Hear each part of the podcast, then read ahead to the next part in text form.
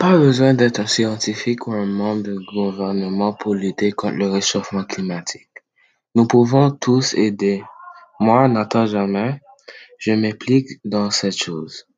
En ayant appris que l'industrie textile est l'un des plus polluantes, je m'engage à limiter mes demandes en matière d'habits à la maison et je respecte la distribution des, des déchets dans des bacs de recyclage, compostage et déchets et j'utilise mon vélo comme moyen de transport et mon premier voiture sera une voiture électrique.